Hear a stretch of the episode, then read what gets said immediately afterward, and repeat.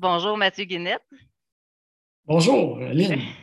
Je te souhaite la re-bienvenue à mon coffre à outils RH pour mieux connecter. Ben, merci. Merci de la, réinvitation. Puis aujourd'hui, pour moi, c'est une journée spéciale. C'est ma fête, le 16 décembre. Euh, fête.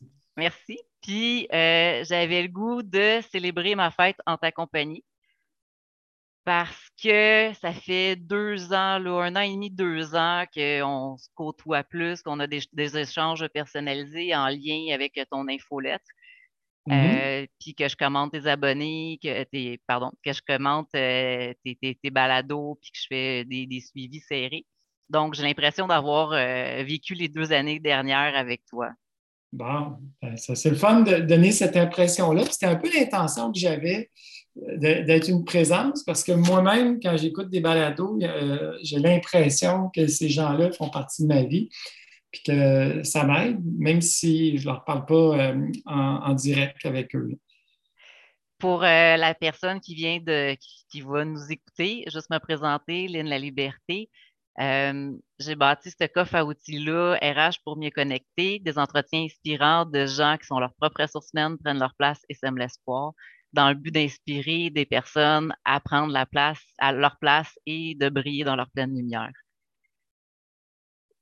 Puis, euh, Mathieu, on va essayer quelque chose de, particulier euh, aujourd'hui. Je vais t'amener dans une zone que euh, je crois que tu ne vas pas nécessairement souvent. Mmh. Parfait, je me lance. à la fin de ton infolette là, qui a cessé dernièrement, tu as dit que tu voulais te prouver que, que comment, comment dire ça, je cherche mes mots, là, mais que tu voulais te prouver avec l'infolette que tu vas être toi-même euh, dans un projet. Mm-hmm. Puis, euh, ben, effectivement, c'est important de pouvoir, euh, j'appelle ça le métier d'être soi-même, de, de, pouvoir mettre son identité au premier point, au, premier plan. C'est pas tout le temps facile, puisqu'à la base, on, répond à une fonction. Puis euh, pour en venir au fait que les gens euh, font affaire avec nous parce que vraiment, ils, reconnaissent l'individualité qu'on est, puis qu'ils ils voient ça comme une valeur ajoutée. Ça, pour moi, c'est un gros point. Puis Mathieu, Mathieu Guénette, conseiller d'orientation, qui est invité sur plusieurs plateformes comme spécialiste, euh, qui est reconnu, tu es reconnu pour tes couleurs à toi dans le fond, euh, quand on voit quelqu'un prendre sa place, ça peut avoir l'air facile, mais tu as un gros vécu, tu pars de loin. Puis à force d'écouter, les balados, j'ai essayé de relier un petit peu les fils. Puis euh, j'ai, vu, j'ai lu que, puis j'ai entendu que tu te considérais comme mésadapté, puis que tu es passé de l'électron libre à maintenant qu'aujourd'hui tu es rendu à la sérénité. Moi, ben, une forme de sérénité, c'est un, c'est un grand mot, mais oui, euh, effectivement, euh, je suis content de ma carrière puis de ma vie personnelle parce que je suis, ça me ressemble, euh, je me sens bien, je me sens en évolution, je peux dire que je m'actualise en ce moment, oui. Puis j'aime ça, le faire pas non plus avec un discours de la personne qui est qui est accompli complètement. J'aime euh, parler beaucoup de ma vulnérabilité et faire exprès de mettre dans des zones inconfortables pour pousser plus loin l'introspection. Il y a quelque chose des fois qui m'agace, j'en parle des balados, c'est la psychologie positive où des fois j'ai l'impression qu'on est beaucoup dans le feel good, euh, il faut tout le temps euh, se montrer fort, puis j'ai la solution, puis j'ai les réponses. Puis moi, ben, c'est l'inverse. J'aime ça, parler de justement de ce que je ne sais pas, puis euh, de mes hésitations. Et ça peut donner l'impression que je manque de confiance ou que je doute. Mais pour moi, ça fait partie de la, démarche d'être capable de se montrer vulnérable. Je trouve qu'il y a une valeur qui est, qui est très grande dans ce temps-là. Puis moi, ben, je t'admire beaucoup, beaucoup pour ça. Puis j'aimerais aujourd'hui euh, qu'on parle de, ton vécu, pas comme conseiller d'orientation, mais vraiment plus de la partie euh, de, ton parcours pour arriver à créer ta place euh, dans le monde du travail. Ben, super, ça, ça, m'intéresse. merci beaucoup d'explorer de, cet espace-là avec moi. Mm-hmm. Là, dans ton livre, euh, euh, Trouver sa place au travail quand on, se sent un peu extraterrestre, il y a deux extraits que j'aimerais que tu nous lises. Euh, donc. Il y en a un que je, parle quand j'étais enfant. Oui, c'est ça. Donc, à la page. la conclusion? Oui, c'est ça. Il y, a, un petit bout où est-ce que tu parles de ton émission préférée en étant enfant. Donc, si tu veux nous lire les deux. ben oui, ben oui, certainement. Donc, je commence. Enfant, je regardais l'émission Passe-Partout, assis par terre devant la télévision. J'ai dû écouter chacune de ces émissions au moins une dizaine de fois.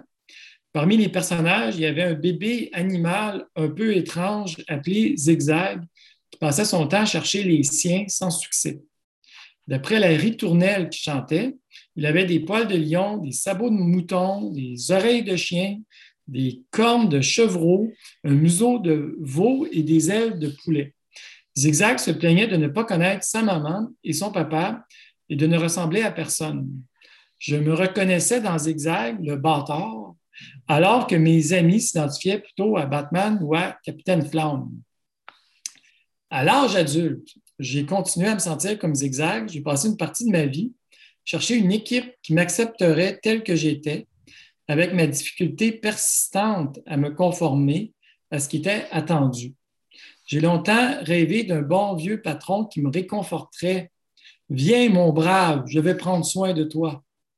Je n'ai jamais été congédié, mais je finissais toujours par me sentir étranger en mon milieu et incompris. J'ai souvent été maladroit avec les autres et dans bien des cas, le seul responsable de mon amertume. De la même manière, dans Passe-Partout, ce n'était pas la faute du cheval ou du lion si Zigzag ne leur ressemblait pas. Est-ce que tu veux euh, commenter cette euh, partie-là que tu as écrite? Oui, bien, écoute, moi, je suis à mon compte en ce moment depuis 2017 et ça se passe bien parce que je suis indépendant. J'ai un côté un peu euh, solitaire, que je suis capable de donner un bon service dans un cadre de, travail ou de prestation.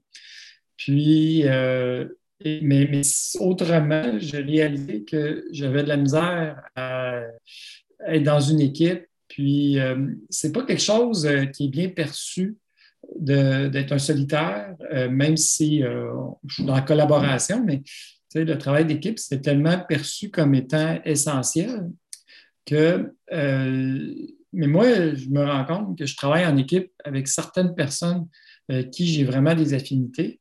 Mhm. Mais autrement, euh, je suis plus quelqu'un qui va développer son expertise et qui va en faire profiter dans un cadre précis.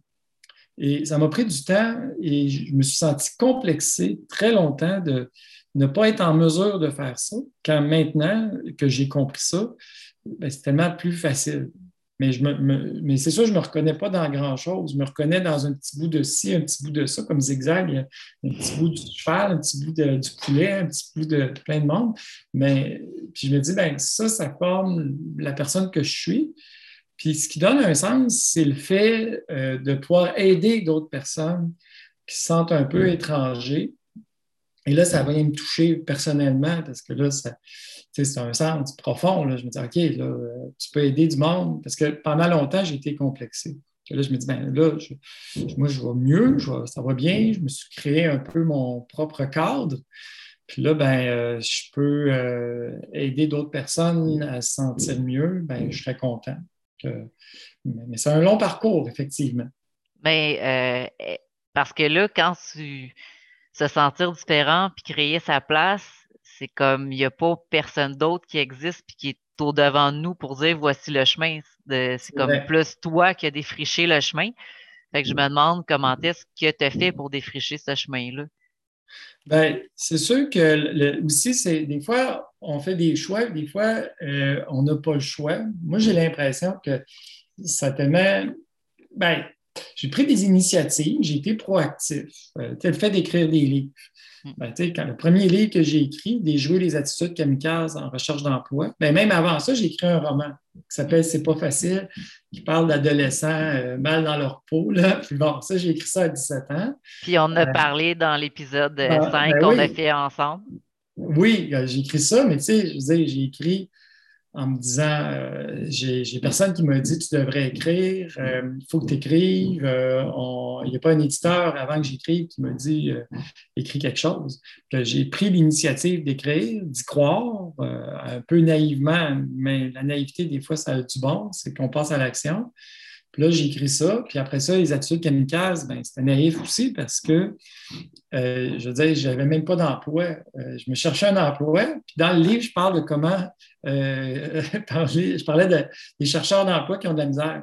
Mais j'étais moi-même le public cible et je n'avais pas de solution vraiment.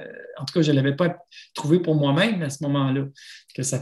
moi, j'ai rencontré des gens, des professionnels qui me disaient un jour, quand je vais être vieux, quand je vais avoir plus d'expérience, je vais écrire un livre.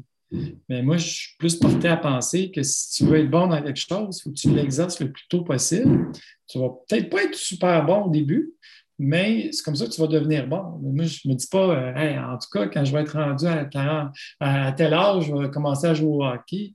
Si je ne joue pas au hockey pendant tout, euh, ben, je ne vais pas devenir bon là-dedans. Ce n'est pas une affaire de t'attends, puis là, tu le fais. Que moi, je pense que, un, les gens, ils attendent beaucoup des autorisations et ils ont peur de ne pas être légitimes. Puis moi, je vois ça comme un sport que tu pratiques, puis tu pratiques, puis tu pratiques. Puis à force de pratiquer, forcément, tu vas devenir habile, tu vas finir par trouver quelque chose. c'est un peu ça que j'ai fait. Puis il y a des choix aussi. Il ne faut pas euh, être négociable ça, c'est ça que je veux. Puis si ça ne marche pas, ben, tant pis, je vais le faire ailleurs, je vais le faire autrement. Puis dans mon cas, c'est ça je voulais dire, c'est souvent, c'était tellement gros qu'il n'y avait même pas de questionnement à avoir. C'était, écoute, c'est impossible que ça, ça marche. Donc, je vais faire le, je vais faire le saut euh, parce qu'il n'y a, pas d'autres possibilités. Mais il y a des gens qui sont capables c'est peut-être une malédiction pour eux, de faire semblant, puis ils souffrent, puis tout le monde sont heureux d'eux, ils vont dire on l'adore, on le trouve super bon. Puis eux, ben, ils jouent le jeu, puis ils jouent le jeu pendant longtemps parce qu'ils sont capables de jouer le jeu. Mais moi, j'ai de la misère à jouer le jeu. Je suis bien maladroit. Puis ça fait en sorte que ben, ça a été bénéfique parce qu'il a fallu que je fasse autrement parce que je n'avais pas le choix. Quand tu dis que tu n'avais pas le choix, c'est ben, c'est parce que ça ne fonctionne pas. Je ne suis pas quelqu'un qui s'adapte et je ne suis pas quelqu'un qui travaille en équipe. Euh, je ne suis pas quelqu'un qui fait des concessions. C'est sûr qu'on pourrait me percevoir facilement si on faisait une enquête des gens des différents endroits. Ben Mathieu, euh, il ne suit pas. Euh, même à l'école, je fais comme ça. il y avait des consignes pour des devoirs, puis je faisais d'autres choses, puis je partais dans plein d'autres directions. Ben, aujourd'hui, je suis quand même capable de faire des mandats en me disant, bon, mais ça, c'est ce qui est attendu. Là. Je, suis un petit peu meilleur là-dedans, mais parce que c'est très encadré. Puis là, je me concentre sur un objectif précis. Mais le reste du temps, je suis quelqu'un de fondamentalement bizarre. Je n'ai pas peur de le dire.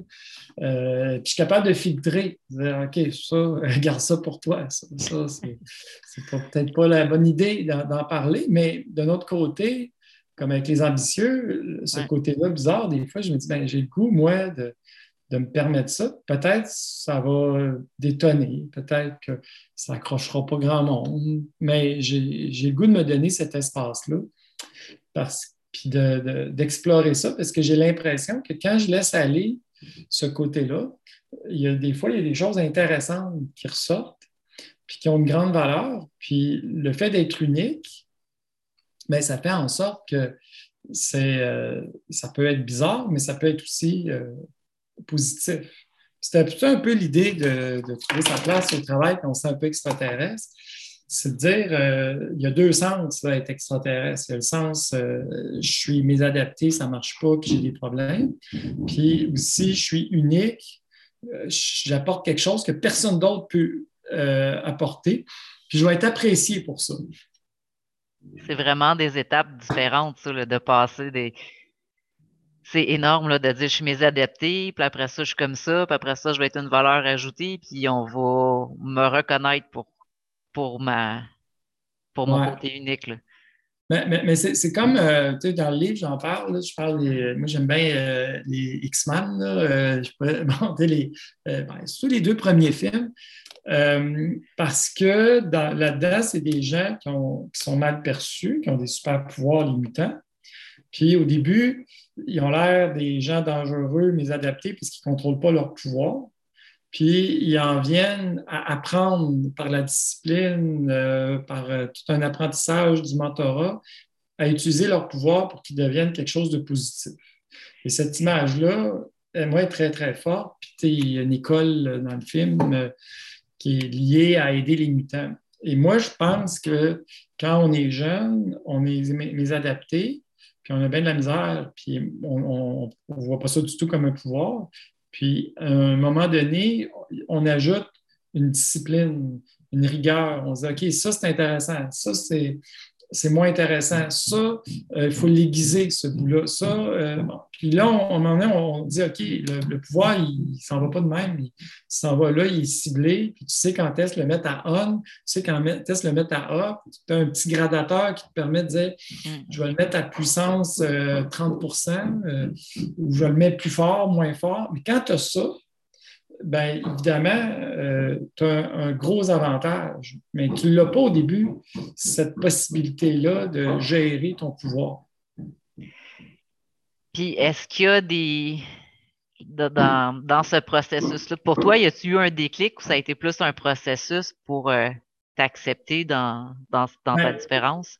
Un déclic euh, intéressant, c'est euh, ben, quand j'ai publié mon livre, euh, mon roman, c'est pas facile, ben, d'avoir un statut particulier. J'avais 17 ans quand je l'ai publié.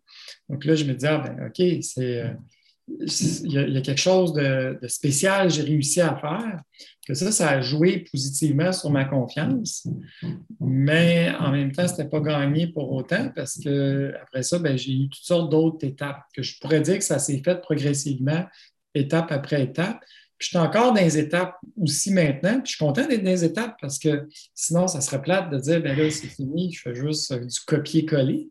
Mais là, je me donne d'autres étapes volontairement pour que ça continue d'être intéressant, que là, je m'ajoute des objectifs, pas par nécessité, mais parce que j'aime ça, euh, avoir des défis à, atteindre. Puis là, ben, tout le côté stratégique d'entreprise, ça, ça m'intéresse. Comme mes, mes, balados que je fais ambitieux, c'est souvent des sujets d'entreprise parce que je veux me, me développer de ce côté-là, être reconnu pour ça mais c'est plus le plaisir d'avoir un défi à atteindre parce que euh, sinon, les affaires vont bien en ce moment, que j'ai de la demande. Mais là, je me disais, OK, mais je pourrais-tu pousser ça encore un autre cran plus loin que j'ai identifié, ça serait quoi ce cran-là? Puis, mais ça, c'est comme un sport, c'est comme rendu, OK, on, s'amuse.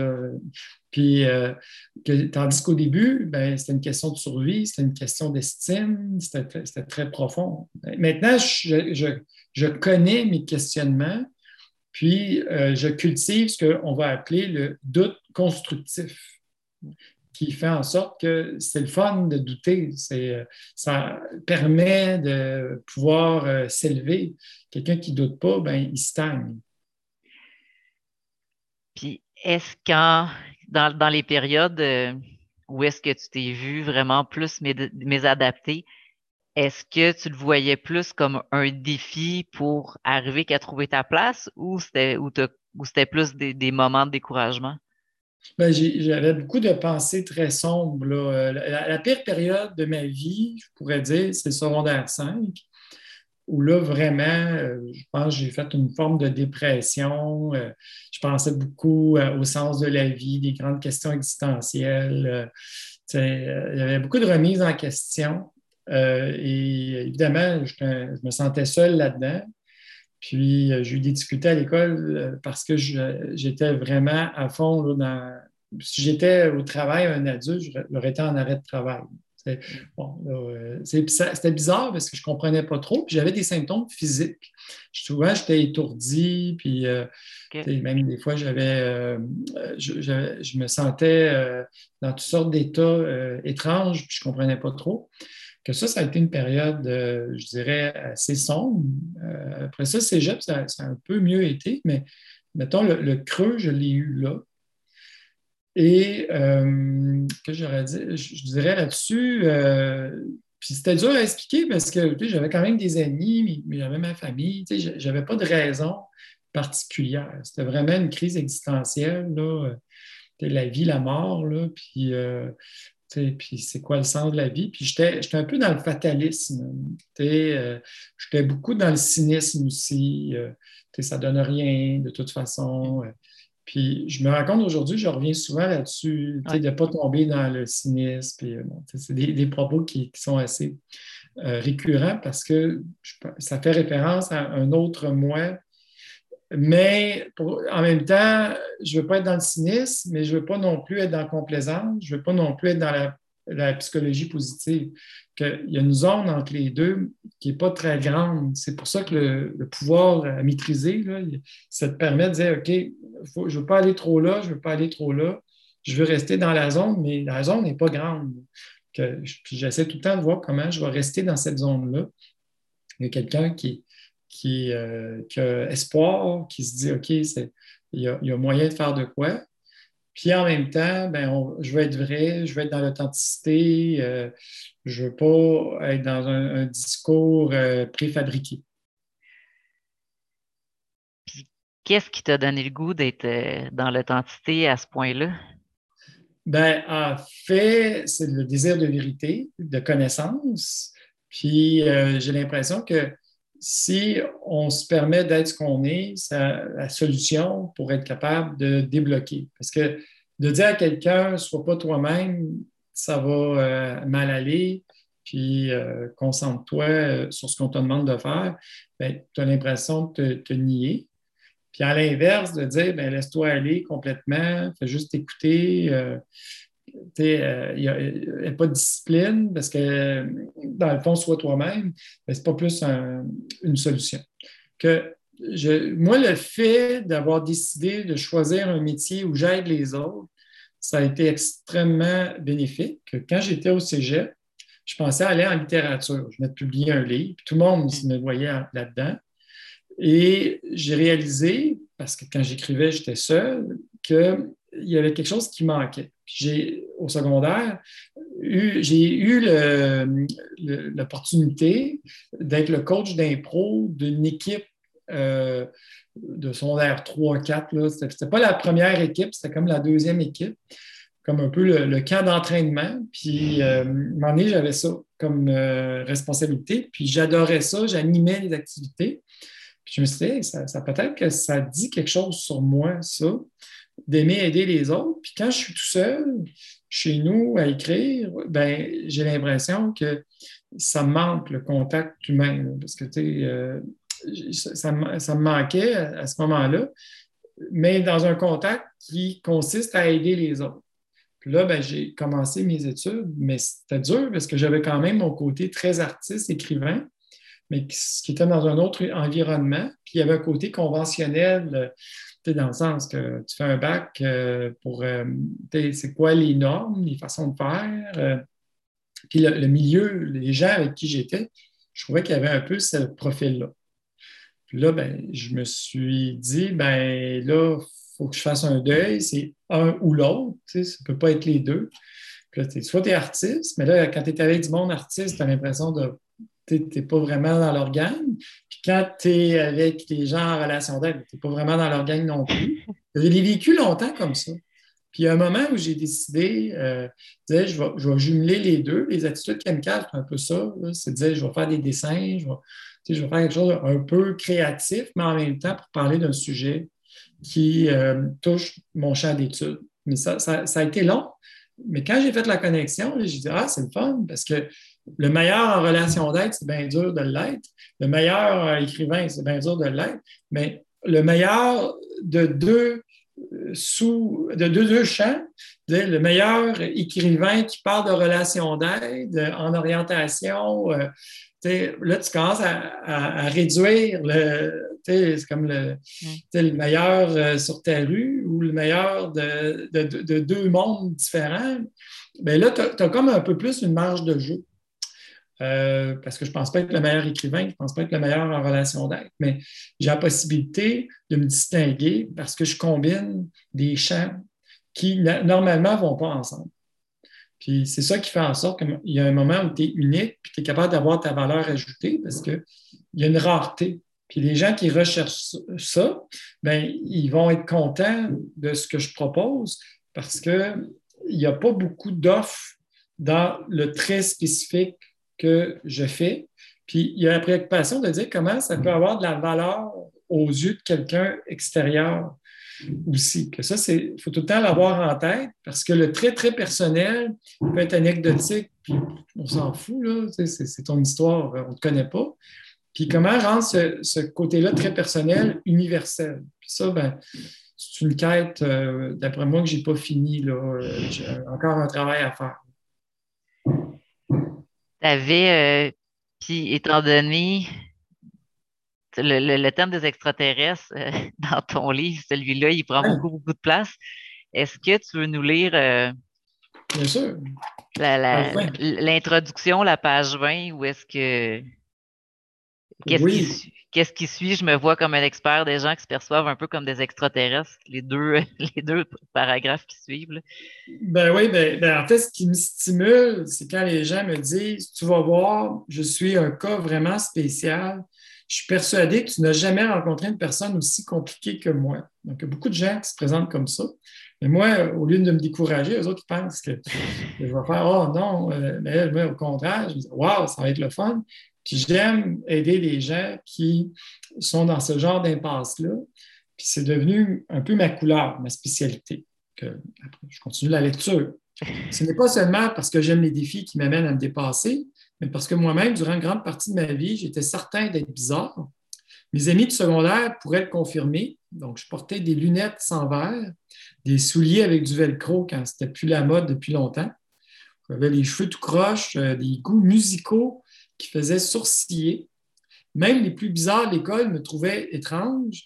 Si on, avait lancé un concours sur ce thème, j'aurais probablement été acclamé comme le grand vainqueur.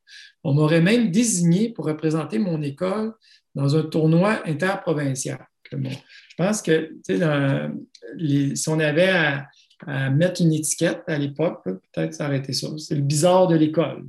Mais est-ce que tu exagères euh, quand tu as écrit ça? Est-ce que tu exagères? Ben, c'est sûr que j'aimais avoir de l'attention, on va être honnête. Tu sais, mettre des, lunettes pas de vite. Ah, mais qu'est-ce que tu as décrit? C'est vraiment comme ça que. Ben, c'est sûr qu'il y avait un peu de provocation de ma part, que peut-être j'en rajoutais une couche de plus, mais à la base aussi, si j'avais ce goût-là, autant de la provocation, puis c'est parce qu'il y avait euh, quelque chose de fort en moi. Je remettais en question beaucoup la conformité. Euh, et, d'ailleurs, j'étais très jugeant. OK? Et ça, je ne suis pas fier de ça, mais ça reste que quand tu es adolescent, tu penses que tu as raison. Puis ceux qui font du travail conventionnel, ben, sont, sont vraiment, euh, c'est des gens qui n'ont pas d'identité. Qui a une identité? Mais c'est les artistes qui osent. Ça, c'était ma vision que j'avais euh, à cette époque-là que c'est sûr que ça faisait en sorte qu'il n'y avait pas grand monde qui méritait euh, vraiment euh, mon estime. Mais en même temps, moi-même, je ne me donnais pas vraiment mon estime. Que ça fait en sorte que j'ai appris à aimer les gens différents de moi et à les respecter dans leurs différences euh, en me disant, ben, faut, faut, suspendre mon jugement. parce que, puis même si ces gens-là, c'est peut-être pas des gens avec qui ça clique euh, pour être des amis, mais ça reste qu'ils ont quelque chose à dire. Que la relation d'aide m'a aidé à développer ce côté-là, d'accepter l'autre dans ce qu'il est. Parce que la neutralité bienveillante, c'est ce qu'on apprend euh, dans l'orientation. Puis, comment tu as fait pour euh, choisir ton métier exactement? Bien, c'était clair pour moi, la relation d'aide, c'était ça que je voulais faire. Et j'avais postulé en psychologie et en orientation. J'ai été accepté dans les deux. Puis, de manière très arbitraire, euh, puis ma mère elle était conseillère pédagogique. Donc, euh, je connaissais un peu le monde de l'orientation via ma mère, qui n'était pas conseillère d'orientation, mais qui était quand même dans le monde euh, scolaire, était au cégep à ce moment-là comme conseillère pédagogique. Puis, ben, elle me parlait de ce qu'elle faisait, puis je me disais, ben, c'est intéressant. Elle flirtait un peu avec l'orientation. Puis, je, ça a été quasiment un coup de dé. Hein. Mais en même temps, aujourd'hui, je regarde ce que je fais, la psychologie n'est jamais très loin, la psychologie du travail. je, fais du, travail de, psychologue organisationnel. je me suis bon, finalement, ça n'a peut-être pas changé grand-chose, euh, un ou l'autre. Dans mon cas, moi, euh, ça ne fait pas une grosse différence, mais j'aime l'idée d'être un conseiller d'orientation parce que c'est une communauté que j'aime, que je me suis justement senti euh, accepté. J'en parle dans le livre j'ai eu l'impression que même si j'étais différent, ben, il y avait de la place pour moi. Puis euh, je suis reconnaissant. Puis euh, j'ai envie que le titre de conseiller d'orientation soit honoré, reconnu dans différents milieux. Parce que je trouve que c'est un, titre qui est souvent mal perçu pour des raisons, ah, ben, ce sont des écoles ou sont conventionnelles, les blagues de conseil d'orientation. Puis je trouve que c'est plate parce que c'est des blagues qui vont à l'encontre de ce que c'est vraiment la profession. On se dit, ah, c'est le gars qui va te dire quoi faire. Quand en fait, euh, ce qui est commun à l'ensemble des conseils d'orientation, c'est d'amener les gens à se découvrir. On est beaucoup en mode écoute. C'est pour ça qu'on dit conseil d'orientation et non orienteur. Mais euh, je trouve ça plate parce que euh, c'est dur de jouer un rôle d'influence. Il n'y a, pas beaucoup de tribunes. Puis moi, je me dis, ben, peut-être ça pourrait être mon rôle de jouer, de, représenter, être l'ambassadeur conseiller d'orientation, puis de ne pas cacher le titre, parce que ça serait facile de dire, ben, je suis un consultant en psychologie organisationnelle, puis de ne pas mettre le conseiller d'orientation à l'avant-plan. Ça, ben, pour moi, c'est je veux que ça soit une fierté. Puis, j'ai beaucoup de plaisir à être proche de la communauté des conseillers d'orientation. Aujourd'hui, ben, je suis content d'avoir ce titre-là, même si ce que je fais euh, ben, est quand même assez large. Puis, est-ce que tu crois que ton côté artistique, euh, tu disais que le côté artistique, c'était innovateur, fonceur, on essaie des choses. Est-ce que tu crois que c'est ce côté-là qui t'a aidé à, faire le métier de conseiller d'orientation à plus à ta saveur à toi? Ah, oui, ben c'est sûr j'ai tout le temps, vu que j'ai un côté créatif, je cherche à l'utiliser. Ben, c'est sûr que je trouve des prétextes pour l'utiliser, puis euh, essayer de voir comment amener ça. Mais en même temps, euh, au-delà du fait d'un prétexte me faire plaisir, je pense que pour avoir un impact dans un message, la dimension artistique en fait, elle va aider, elle va aider euh, au niveau marketing, au niveau du storytelling. Par exemple, de parler d'extraterrestres, ben, ça aurait pu s'appeler Trouver sa place euh, quand on trouve difficile de. là, ben, ça aurait été moins punché. Le mot extraterrestre, ben, il accroche, il crée une émotion. Donc, moi, je pense aussi que ça sert le propos d'explorer des nouvelles formes de communication et de, faire exprès de, faire des liens que normalement on ne fait pas. Pour moi, c'est ça le côté artiste. Ce n'est pas juste le fait de faire euh, quelque chose d'esthétiquement intéressant, mais de dire euh, je vais parler d'un sujet euh, avec un angle que d'habitude on n'utilise pas. Ça, ça, je trouve ça toujours séduisant. Pour la personne qui voudrait créer sa place, mmh. As-tu un, conseil pour euh, ou un point de départ par quoi commencer? Bien, c'est sûr que de se faire aider, euh, c'est toujours une bonne idée. Euh, il y a des ressources gratuites. Là. je suis en pratique privée, mais il, existe toutes sortes de ressources. Donc, c'est un travail qui est complexe. C'est un peu comme se couper les cheveux. On peut le faire tout seul, mais c'est plus difficile, surtout en arrière. Là, j'ai jamais fait ça vraiment. Mais euh, moi, je pense que d'avoir une aide, c'est une, bonne chose. Autrement, je pense que ce qui est important de savoir, c'est de se donner un cadre, un cadre qui va nous aider à, à progresser, avoir un plan, parce que autrement, on, s'éparpille. Dans le fond, moi, mon aide que j'apporte à mes clients, c'est de structurer une démarche. C'est vraiment là où j'apporte une valeur. Je ne leur dis pas qu'est-ce qu'ils aiment dans la vie. Je ne vais pas dire, toi, tu aimerais ça être fleuriste. Ah ouais? non. Ce que je vais faire, c'est que je vais structurer et je vais faire en sorte que l'information soit bien dirigée. Après ça, c'est être capable de bien gérer soi-même au niveau de ses émotions, puis au niveau des informations qu'on va avoir à traiter, parce qu'il y a tout un travail de, très technique de complexité.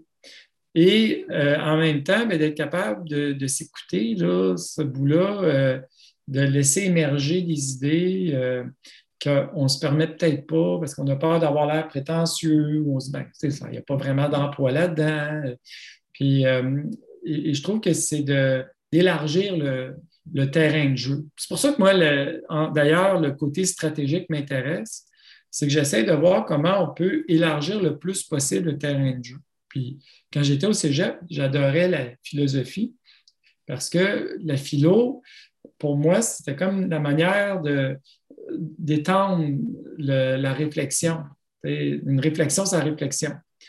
Et euh, ça continue de m'intéresser encore de dire comment on peut élargir le terrain au maximum parce qu'il y a un danger à être très technique, très spécialisé. Je suis très, très technique tout en étant intéressé à, être très macro, donc micro-macro, puis de passer d'un à l'autre euh, assez rapidement. Ça, pour moi, c'est une qualité.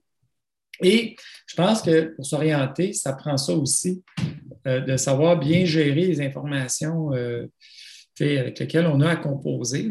Pour moi, l'orientation, c'est ce qu'il y a de plus complexe comme processus, parce qu'on parle de quelqu'un qui ne sait pas c'est quoi son but. Que le but, c'est de savoir le but. Et ça, c'est assez abstrait, c'est assez philosophique. Merci. J'invite euh, pour les gens qui ne l'ont pas encore lu à, se procurer ton livre.